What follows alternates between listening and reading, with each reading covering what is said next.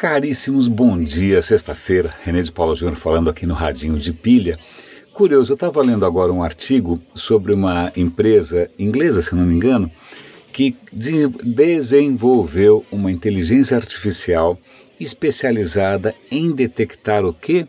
Fraudes. Fraudes de que tipo? Inicialmente, gente jogando Counter-Strike usando algum tipo de cheat, né? De, de, de, como é que chama em português esse tipo de truque, né? esse tipo de sacanagem, esse tipo de hack que você faz num joguinho para ter mais poderes, ou seja o que for, né? Então, inicialmente, esses caras começaram a detectar fraudes em jogos, eles foram aprimorando o sistema de aprendizado, é, um, é uma inteligência artificial, ela se baseia numa, num matemático, acho que do século XVIII, se eu não me engano, chamado Bayes. Quem já lidou com estatística conhece a história de probabilidade bayesiana, é extremamente interessante. Talvez seja, inclusive, uma das maneiras pela, pelo qual nosso próprio cérebro funciona. Bom, mas de qualquer maneira, esses caras começaram a desenvolver essa inteligência artificial para perceber quando alguma coisa não cheirava bem. Né? E é interessante ler o artigo para ver a evolução disso. Né? Hoje em dia, esse, esse tipo de inteligência artificial é usado o quê? Para detectar é, gente tentando logar num site de maneira fraudulenta, ou então gente fazendo movimentações financeiras de maneira fraudulenta.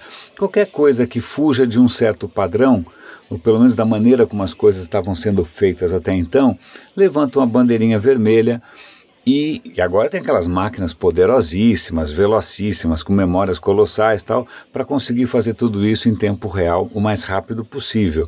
Aí você fala, puxa, que bacana. Aí você fica pensando como é que um Sérgio Cabral consegue desviar 100 milhões de dólares, ou como os caras da, né, os caras que estão aí sendo implicados na Lava Jato conseguem fazer tanta barbaridade quanto e eu não consigo dar errar duas vezes a senha do cartão do banco, né? Qualquer movimentação que eu vou fazer, o que qualquer um de nós vai fazer, levanta todas as red flags, todas as bandeirinhas vermelhas instantaneamente, enquanto esses caras magicamente parecem estar triunfando em cima da inteligência artificial. Ou tem alguém ganhando muito com isso.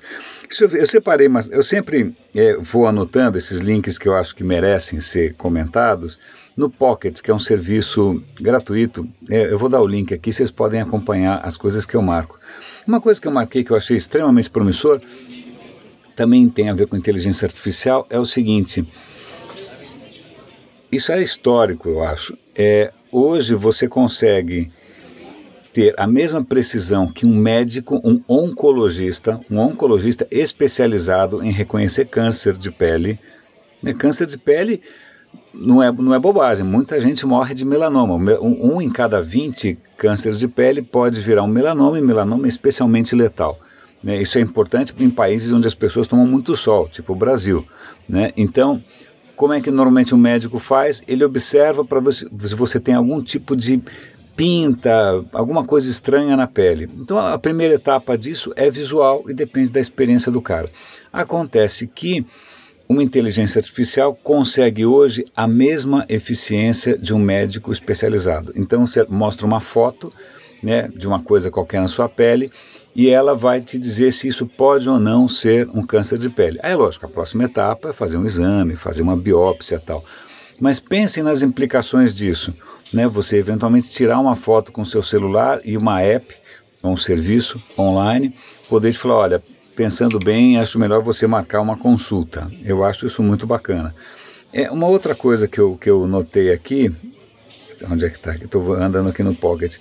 É, é uma, uma história interessante que eu, eu tem até uma, uma história pessoal nisso. Há muito tempo atrás, eu trabalhava numa agência que atendia atendia a Sky, se eu não me engano, ou atendia a Sky ou a gente chegou a prospectar a Sky. Sky é aquele serviço de televisão por satélite, tá? É, antes de ter internet, banda larga, essas coisas todas, é, você recebia o sinal de TV a cabo de duas maneiras, ou por cabo, sendo que cabo não chega em todos os lugares, você depende dos caras instalarem esse troço, ou você assinava o serviço da Sky, que era por satélite, então você tinha que ter uma antena virada lá para o céu para captar o sinal. Pois bem, é, é, é muito interessante porque eu me lembro isso na década de 90, É 90, faz tempo, 20 e tantos anos. É, se você ia assim para a Europa Oriental, que tinha acabado de sair do comunismo e tal, o primeiro sinal que você via a primeira coisa que as, que as pessoas faziam era comprar uma bendita parabólica e colocavam na janela. Então você olhava aqueles predinhos feios né, do, do, do, dos blocos comunistas, com aquele monte de, de, de é, antena parabólica, parecia um monte de cogumelo. Onde você olhava, mesmo aqui no Brasil também, às vezes você ia em favelas, em periferia, você vê aquele monte de anteninha parabólica apontada para cima não só captando o sinal da Sky, mas também captando é, o sinal da TV aberta, que em alguns lugares só chegava por parabólica. Pois bem, eu me lembro que há quantos anos atrás, vamos pensar, uns oito anos atrás, mais ou menos, ou nove, de eu ter sido convidado, acho que eu trabalhava na Microsoft, a gente foi convidado para uma reunião na Sky. O cara queria conversar sobre futuro, tendências, inovação. E o cara da Sky, eu não me lembro mais, era um cara muito bom, muito competente, estava desenvolvendo um monte de produtos bacanas, né? Na época eles estavam desenvolvendo essa possibilidade de você gravar os programas localmente e tal. Só a Sky oferecia isso na época. Mas ele começou a reunião falando assim: Olha, eu sei que em cinco anos o meu negócio vai acabar. O que, que eu faço? Até lá, ou o que, que eu faço enquanto isso? Né? Como é que eu me preparo para isso? E foi assim que começou a reunião.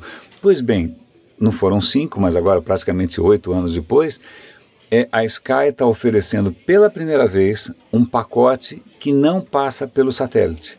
Então você pode comprar um satélite da Sky hoje que não tem céu nenhum, é, é, é banda larga mesmo, é por, né, é, é por, sei lá, pela, pela banda larga que você tiver. É interessante ter acompanhado isso, né? ter, ter, o, ter conhecido alguém visionário o suficiente para perceber os riscos que o próprio negócio ia enfrentar em breve, né? que, que o cara já estava disposto, inclusive, a se preparar para essa nova fase. Isso não é sempre que acontece, a gente costuma ver muitos negócios empurrando com a barriga até, né, até o presidente se aposentar, até o cara ganhar o bônus dele, até ele mudar de emprego, né, ninguém quer fazer muita marola, mas eu fiquei feliz de ver que um episódio do qual eu participei meio por tabela ali, acabou se concretizando. Então os caras, a Sky está oferecendo hoje é, pacotes que são não via satélite, mas são via é, sei lá, banda larga que você tiver.